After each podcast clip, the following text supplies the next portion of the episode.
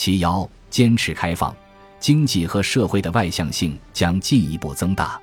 一九四九年，中华人民共和国成立之后，中国政府曾经选择性的对外开放，即实施一边倒政策，倒向了苏联社会主义阵营。但到了一九五八年以后，中苏关系急剧冷却。六十年代，中国外交实际上是越来越走向封闭。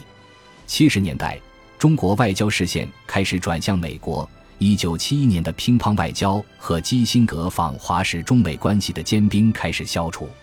一九七二年，尼克松访华，中美关系逐渐向正常化的方向靠近。而且，中国面向西方国家的大门逐渐打开。自1978年中国开始改革开放之后，中国虚心向世界先进国家学习。迄今近四十年，中国成为当前国际秩序最大的受益者。中国政府和人民深刻认识到，中国取得今天的成就，既离不开改革，也离不开开放。中国的对外开放，尤其是中国对世界先进国家的开放。引进先进的技术、管理经验和经营理念，使得中国的经济建设不断与国际接轨，中国也逐渐融入了国际贸易的大市场之中。世界更加宽阔了，我们也不得不放弃过去狭隘的、陈旧的管理理念，转型为更加开放的、富有竞争力的治理理念。随着开放的深入，中国经济的外向性将进一步增大。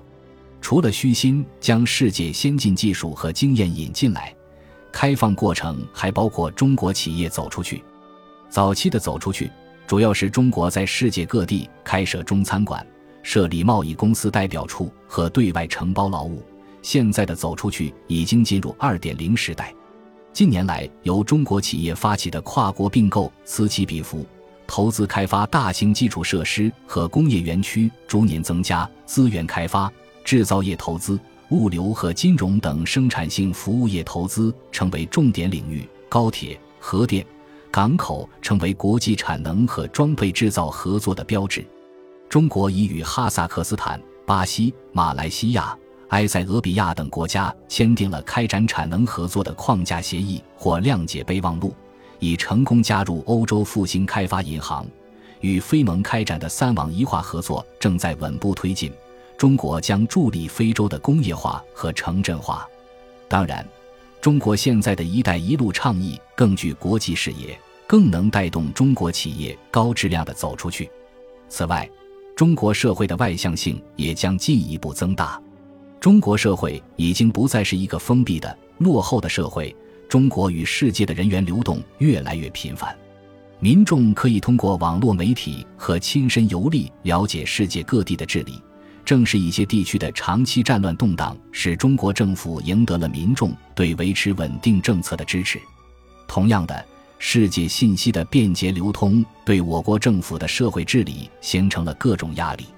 当然，中国政府也开始积极投入国际社会的治理之中。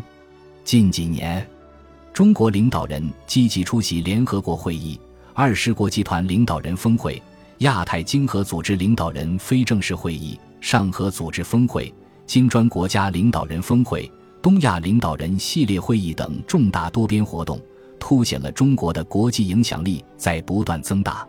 总之，中国的不断开放，是中国不断接受世界，也是中国不断影响世界的过程。